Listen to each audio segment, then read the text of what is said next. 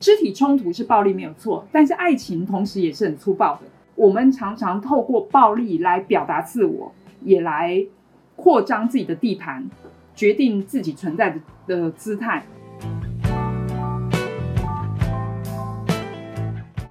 对不起，我不是柏拉图。我觉得你只是精神上自己说服自己很爱，可是身体没有产生任何行动，你没有那个野兽的本能的力量出来，那只是一种想象。就是你说的多边情欲这件事情很难理解，因为大家习惯在一种伦理的框架底下生活，这样大家比较安全感。如果要保持觉醒的话，如果我们要对自己非常诚实的话，你叫我无条件的接受这样的伦理框架是办不到的。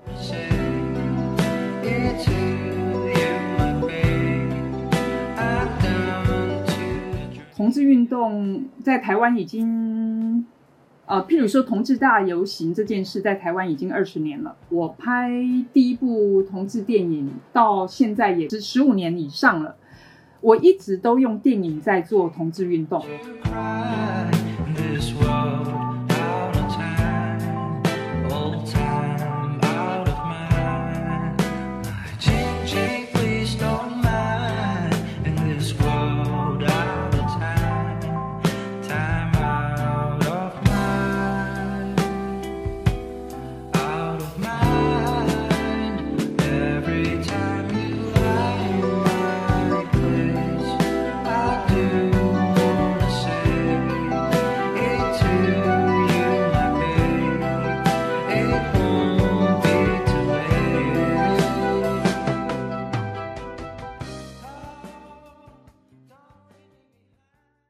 大家好，这里是奈观影，我是 Zavie。今天我们邀请到了台湾导演周美玲来做客我们的节目。周导演的新作《爱情杀人记事》入围了塔林黑夜电影节的 Rebel 单元。周导演，请您先跟听众打个招呼。Hello，各位听众朋友，大家好，我是来自台湾的周美玲。呃，我的新的电影作品《爱情杀人记事》在塔林黑夜电影节呃播放，呃，而且是世界首映，我觉得很高兴。嗯好，啊、因为这是一部 LGBT 题材的影片，所以我们今天还特意邀请到了法国 LGBTQ 及女权组织芝麻社的代表 Kim 共同参与录制。Kim，请你和大家打一个招呼。Hello，大家好，我是来自呃法国的 LGBTQ 加呃女权主义组组织的 Kim，然后很高兴今天有能有机会来跟 Xavier 和美美玲导演来对这个电影进行一番讨论，因为我也看了这个电影，非常的喜欢。周导演，首先我是了解到您在做导演之前还做过记者，所以我是想问，是出于一个什么样的契机让您从记者转到了电影行业呢？嗯，我干记者是因为我刚毕业的时候，我大学的时候念的是哲学，我哲学毕业，你你知道，其实没有什么能够靠哲学吃饭的行当，所以我就去考了记者，结果很顺利，我考上了报社的记者，也考上了电视台的记者。我从电视台的记者工作里面认识到拍片这个创作工具。然后我就很想要拍纪录片或者是剧情片，可是我不是科班出身的，我就觉得这是一个特别大的挑战。后来我就从纪录片开始拍起，然后自己很快的把自己工作所得买了，就是存了三个月的钱去买了一台摄影机，小小的 DV 摄影机，还有呃自己组了一个，请朋友帮我组了一个可以剪接用的电脑，就这样自学开始拍片。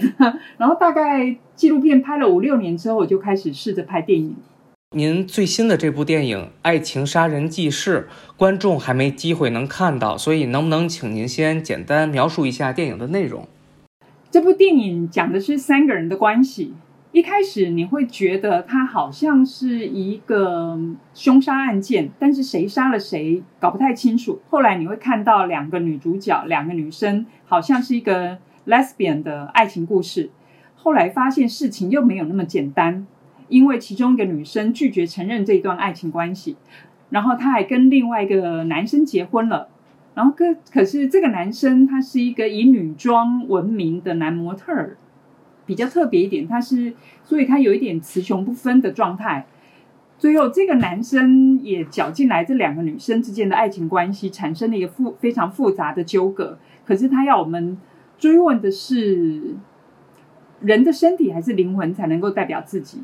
性向、性别会不会是人生中的一种幻觉、一种幻象？对我跟 Kim 其实，在看完这部影片以后都非常的喜欢。然后，其实我们注意到，您在这个影片中除了担任导演之外，还担任了编剧、剪辑和制片等多个角色。所以，我想了解一下，您是从何时开始构思这个影片呢？能不能和我们谈一下？这个影片的构思时间我已经记不得了，已经好久了。但是因为这部片子比较古怪，说真的，它乍看之下好像是类型片，结果它完全颠覆了类型的思考，就就是它它根本就是一个很难归类的影片。所以我在寻找投资人，就是找人投资我的电影，非常的困难，因为根本大家都觉得这个片子非常不好卖。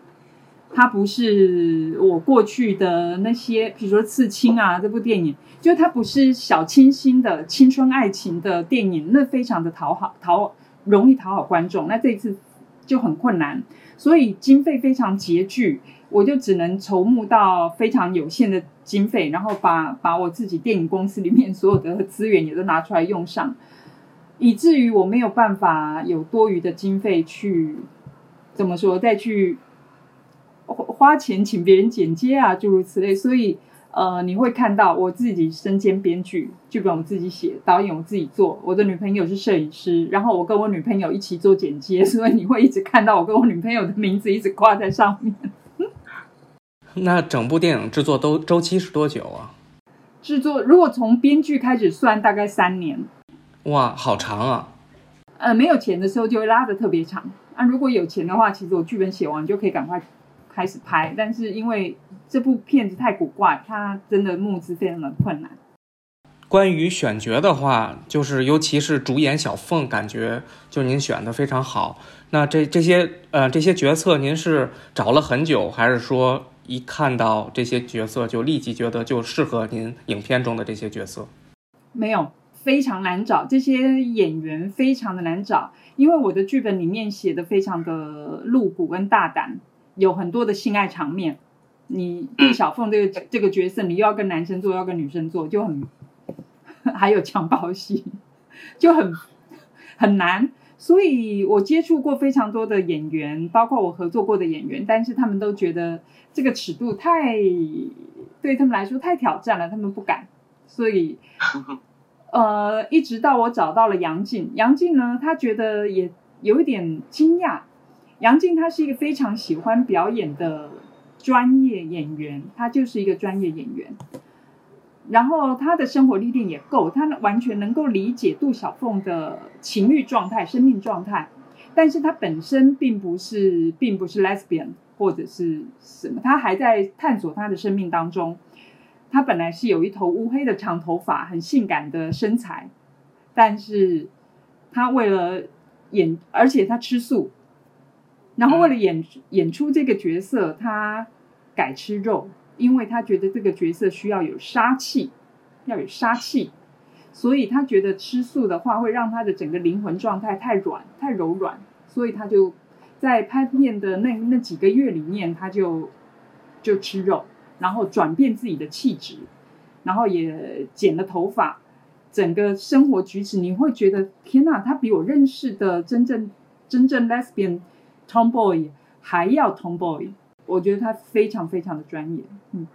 其实我还注意到，在影片的片头、片尾以及在监狱中都有舞蹈的片段出现，然后我觉得那个舞蹈的效果还真是蛮有震撼力的。我想问您，就是关于这个舞蹈的想法是缘何而来？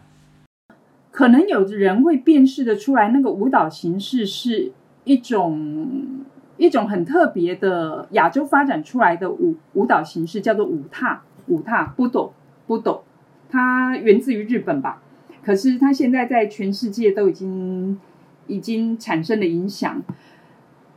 波斗这种舞蹈形式，它比较特别的是，它用丑陋来表达美，它不要像芭蕾舞那样很优美的的的舞姿，他故意彰显出那个身体的原始感、动物性，然后你一看到会被他吓到，会觉得怎么这么丑，可是又觉得哦不，这种丑他才能够表达出美的精髓。那跟我想要传达的怎么说？传达的那种那种背反的意义，就是就是你不要只看到表象，你要看到那个表象底下真真正的那个本质、那个意义。透过这种舞踏的形式，我觉得特别容易传达的出来。在电影里面，就是写实的部分，就故事里面第一次出现舞踏是监狱里面，他们要替那个老大庆生，可是。老大要他们跳一段脱衣舞来帮他庆生，结果他们把身体涂成白色，全部涂成白色，像尸体一样，像鬼一样，用一个很丑的面貌来跳替老大庆生的舞蹈。结果当然就惹怒了那个那个老大，因为那个姿态非常的鬼魅诡异，像鬼一样，就是根本这个舞蹈就是一个诅咒，这个庆生就是一个诅咒。然后像您刚才说的，影片中其实表达了非常多的关于欲望、关于身体以及性别的元素。嗯，可能专门学性别理论出身的 Kim 会对这些更有共鸣，所以我想后面让他来跟您具体交流一下。介绍 Hello Hello again。我第一个注意到是在影片刚开始的时候，就会有一个小小缝的一个非常暴暴力的。这样子的一个阐释，然后我也有注意到，在您最近的影片当中，其实有有有意无意的都有在去表达这样子的女女性暴力。其实我想问一下，在去表达这样子的女性暴力的时候，您在想象的是一种女性的更多的自我赋赋权，她去颠颠覆对女性形象的一个阐释呢，还是其实她这种表达其实只是面面对这个很暴力、很男男性的社会的一个很无无奈的举动？他就只是一个求生，在开头那一场，那场，对对对，有人要杀他，他当然要施展他的暴力。嗯，但是我们有看到，在那个他展现出来的是一种动物性，杀红了眼。嗯，杀红了眼，他最后杀红了眼，那会激发出内在的那种兽性、野兽的本能。所以，嗯，这个。这部电影一直在召唤我们原始的本能、原始的力道。我不觉得它叫暴力，它它就是一种一种力量。肢体冲突是暴力没有错，但是爱情同时也是很粗暴的。是。是然后我其实我们看到最不舒服的暴力，不是在杀人的场面。我认为啊，不是在呃杀人的场面，而是譬如说杜小凤对对他喜欢的那个那个爱人的强暴，那个。那当然也是暴力，可是他的就那个检察官帮他下把他给下狱囚禁起来，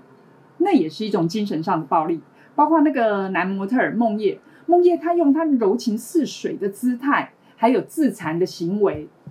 来威胁杜小凤，这也是另一种暴力。所以，我们常常透过暴力来表达自我，也来扩张自己的地盘，决定自己存在的的姿态。那这种原始的这个这个这个力量，呃，充斥在这部电影里面，所以它可能会让人觉得有点不舒服。但是那是我想要观众试着去面对自我，然后这这也是这些角色在面对自我的方式。然后还发现了一个很有，也不是很有趣，就是一个非非常吸引我的点是，您在呃影片的开开头是死亡。当就是我在在想，就当死亡它作作为一个消消灭的这个点的时时候，那导导演，您认为在面对这样的死亡，到底是爱和欲望谁更真真实呢？如果我们是向死而生的话，一般来说是因为爱还是因为欲望？嗯，我觉得爱跟欲望在这部电影里面它是分不开的，爱爱欲它是在一起的。嗯，呃，对不起，我不是柏拉图。我觉得 你只是精神上自己说服自己很爱，可是身体没有产生任何行动，你没有那个野野兽的本本能的力量出来，那只是一种想象。爱欲，爱欲是什么？爱欲它是一种急急于想要跟某个对象产生亲密连结的那种力量，不只是灵魂上的亲密连结，肉体上的亲密连结，你就是会想要跟这个人融合在一起。这个这个是这个是欲望，嗯，然后这样的爱欲，如果你愿意面对它、接受它、开展它，对不起，那是非常危险的，但是它也是非常迷人的。嗯，人性是被这这个爱欲推着走的，因此我们上达天堂，也因此我们下到地狱去。所以，如果我的角色们他是向死而生，那他们挥霍生命，将爱、将他们的爱跟欲望都走到一个最彻底的极致，而且是很坦诚、很赤裸的极致。这件事情是我想要达到的的效果，我想要让大家体会到这件事，否则我会觉得活得太浑浑噩噩了。如果我们敢面对自我，敢面对这个世界，这这爱欲其实是一个很难面对的事情。嗯那在这样子的爱爱欲的一个纯纯粹的一个去追追寻的过过程中，其实就在影片中会有很多非常多多元，就是普通社会看起来会比较先先锋的一些性性行为、一些性的探索。那这样多元的多边的关关系，甚甚至是一种，然后我们这样去描述它、去探索它的时候。放在台湾现在这个当下的社社会环环境里面，你是怎样想要去探索这样子的边边界的呢？我我不晓得这个 idea 从哪里来，不过它很早就在我的心上了。嗯只是说这个课题真的太难了，我很难找到一个很容易诉说的方式来来说这件这这件事情，来诉说我这个感想。就算我现在把这部电影拍出来，它也不是那么好理解。我我要说的这件事很难理解，就是你说的多边情欲这件事情很难理解。它不只不仅仅是在台湾，不仅仅是在亚洲，嗯对华人来说是个禁忌。呃，对于我觉得对全世界大多数人来说，它还是一个很困难被接受的事情，因为大家习惯在一种伦理框架下、伦理的框架底下生活，这样大家比较安全感，人际关系也比较和谐，然后社会比较稳固，自我也比较轻松。可是这就是我说的，你就是我们要不要对自我保持自觉，要不要保持觉醒？如果要保持觉醒的话，如果我们要对自己非常诚实的话，你叫我无条件的接受这样的伦理框架是办不到的。也许是因为我们是搞艺术的，所以我们会觉得世世界不能这么简单，不能那么简化。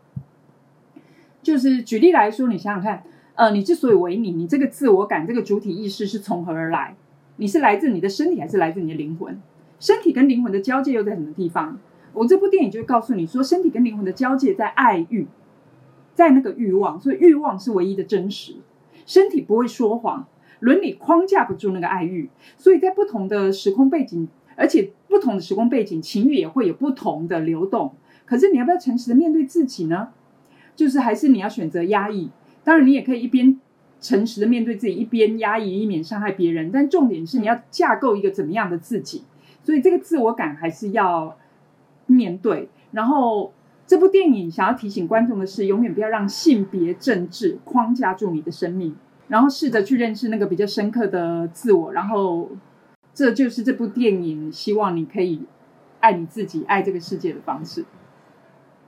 非常的感谢，对，因为我之前有在准备问问题的时候，其实就有有想到一个问题，但是刚才您已经回答了，就就是如果我们真的去探索我们的内内部的精精神世界，或者是我们的性和灵的时时候，怎么去看现现在的身身份政治的问题呢？然后您完全回答了，身体其实不会对你说谎，但是你会对自己说谎。对，人类就是擅长包装，然后譬如说装扮这件事，它也当然就是一种政治操作，一种身份政治的操作。最基本的包装，呃，很多啊，譬如检察官、法官、律师，他们有各自自己权威的服装跟外观。婚姻里面，我们也需要新娘的形象、新郎的形象，然后这样的身份来代表哦，有一个家庭进入了社会的组织了。所以，我我们那个男主角那个男模特儿说，他对他之前的男朋友说。我需要这个婚姻，因为他给我一个社社会认可的身份，可以帮助我往上爬。然后那个，所以他们的婚姻就是一个假象，就是一个扮演一种身份政治，就是在扮演。这部电影当然就是反颠覆这一切，然后试图去要让这些角色去面对自我。我有在想到，在我们这样去非常偏向对内内在的探索，对一种我我我我已经觉得是在表达的是一种哲哲学思想了。然后我们这样探索的时候，如果说是要对现在在我们的身边的社社会运动的话，您会有想到想要去怎样作为一个推动呢？就是只是说就作为一个呃。扩大自自己的一个既既定的想想象呢，还还是在具具体的什么问题上面，您其实可能有一些嗯想法。嗯，同志运动在台湾已经，呃，譬如说同志大游行这件事，在台湾已经二十年了，已经二十年。然后我拍第一部同志电影，就在刺青之前，到现在也快也也也。超过我没算，大概十十五年以上了。我一直都用电影在做同志运动，然后到那个这这三三四年来，我开始推那个六层彩虹计划，就是希望在亚洲六个华人城市各拍一部同志电影。就亚洲来说，我觉得我们需要做的同志运动、性别运动，就是让大家突破那个性别的框架。意识到性别政治这件事情，然后能够回归到自我，并且让人性得到一个比较自由的开展。可是这六个城市里面，我觉得台北它有那个义务要负担更前卫的议题的探讨跟思考，所以我在台北篇拍的是《爱情杀人记事》，嗯，拍的是《爱莎》这部电影，希望这部电影在。同志婚姻法已经通过了之后，我们能够进一步讨论到，不是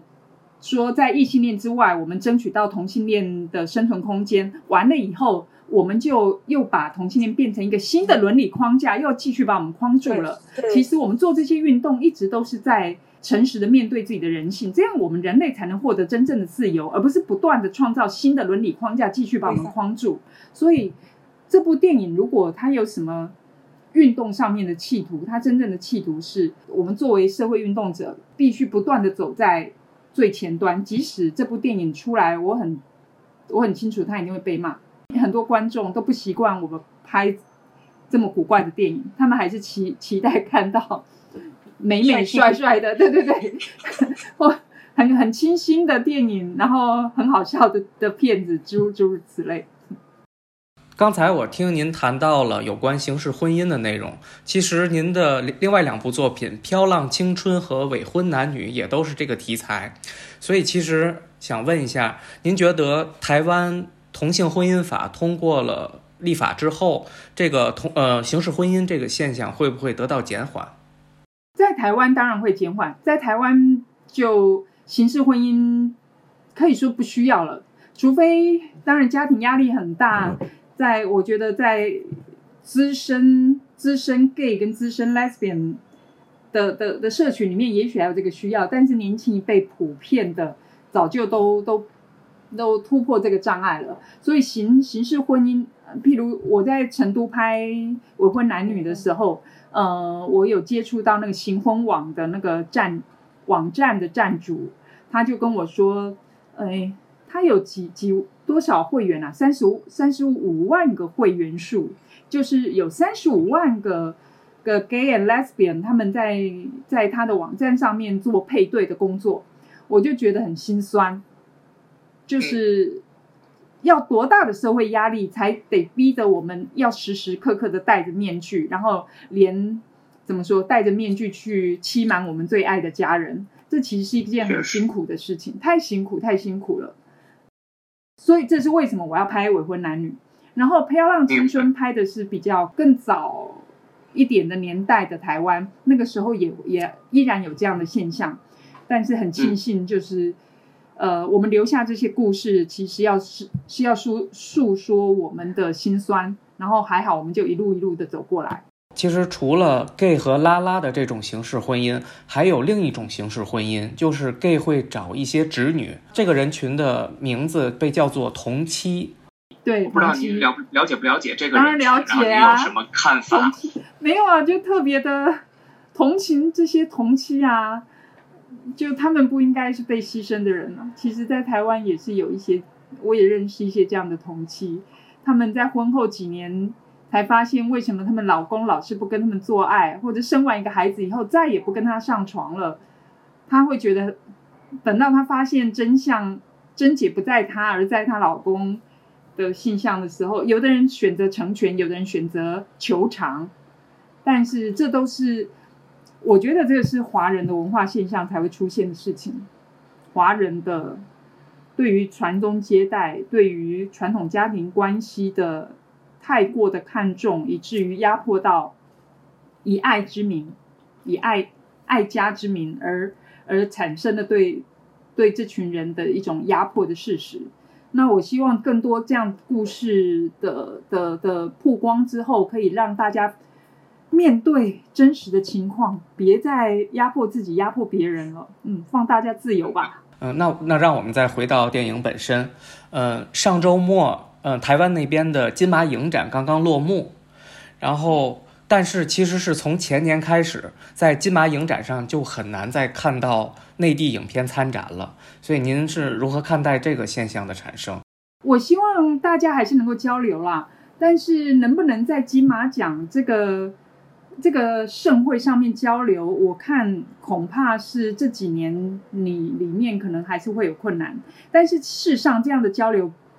不会中断，因为互联网的发达，网网络无远佛界，我们其实都还是能够透过网络看到很多大陆的电影。我猜内地的朋友也会有有办法，如果真的想要看到，譬如说我的同志影片，就是没有办法在在大陆上映啊，那怎么办？但是看过的人还真的是很多，所以大家还是有办法的啦。上有政策，下有对策，只是那个上有对策，好像我们能够撼动的可能性不那么大。是，相比之下，其实欧洲的电影节就开放包容很多。像您的《刺青》，其实就在柏林电影节获得过泰迪熊奖。所以，您对于欧洲电影节和呃亚洲电影节，就是参加这些电影节，会有不同的感受吗？我觉得不管是欧洲的电影节还是亚洲的电影节，有个共同的特色，他们都是爱好电影人的聚会，大家都真的很爱电影，这个是毋庸置疑。但是欧洲的电影节，它很直，很直白，他批评就是批评，他赞美就是赞美，他喜欢就是说喜欢，不喜欢他也没有再客气的。可是亚洲人就是很客套，很有礼貌。哎，我这是正面的说法。那那相反的说法，你就知道，就是有时候你会猜不太透他真正要说的意思是什么，然后所以你也看不懂他得奖的标准是什么，因为你有时候不容易听到真真心话。就是即使是媒媒体，所以媒体今天好像在捧，就就是在都在说谁的好话，可是最后你会发现，好像那是一种捧的行为，而不见得是事实。所以，呃，呃，就就就就这样，嗯、我只能说，大家都很爱电影，但爱的方式不太一样。那您对于法国电影有没有了解？有没有非常喜欢的法国导演？最近比较有印象的应该是是 Blue the Blue is the warmest color，那个那个那个那个，啊，那个阿黛阿黛尔的生活，对吧？呃，哎对对对对对，对对，可能台湾翻译的名字就会不太一样，是吧？台湾就直接翻译成蓝色是最温暖的颜色，就跟它的英文对对对，对，内地翻的是阿黛尔的生活，然后是一对拉拉的一个影片，获得了金棕榈，哦很喜欢哦哦。哦哦，对对，我觉得那部那部电影拍的呃很有生活感，很很很真实，我觉得蛮喜欢的。嗯，他也是直直直对着欲欲望，食和欲。嗯嗯，对我就喜欢诚实的电影。然后这里面还还落了一个问题，想现在再问您一下，就是当我看到这个呃《爱情杀人记事》里面刺青的元素，然后我会立即联想到您在二零零七年的另一部电影《刺青》。那想问一下，这两部电影都有相同的元素，他们是想借由刺青表达什么呢？然后他们的区别是什么？我可能是没有太特别意识到自己对刺青的喜好，就是因为刺青，它既是一种遮蔽，也是一种自我彰显。它一边在压抑跟隐藏自我，可是一方面它又借此凸显自我。它是一种一种怎么说？当这当这个人跟环境有冲突的时候，他的存在格格不入的时候，他就特别去会去做刺青这个彰显自我的行为。所以我觉得杜小凤身上，她又是一个美术系毕业的学生，她然后她觉得那个检察官曾经问她说：“你是师大美术系毕业的，你为什么不去教画画？你可以当个老师嘛。”但是杜小凤这个人，她就是很尖锐，她觉他一定觉得当老师，他一定要做出一种老师的刻板印象跟那个就是那个装扮、政治装扮出来。他怎么会做这种事？然后他就只是简单的回答：“我喜欢刺青，因为刺青比较真实。”是，就是这样。那对我来说，嗯嗯，刺青在这部电影里面，它就是真实的代表。可是在，在那个《Spider Lilies》，就是就是我我比较早期的作品《Spider Lilies》刺青那部电影里面，刺青是一种记忆，跟记忆是产生连结的。它是回回忆里面为了保留回忆，所以把那个想要纪念的东西透过刺青留下来。那这部这两部电影刺青的意涵是不一样的。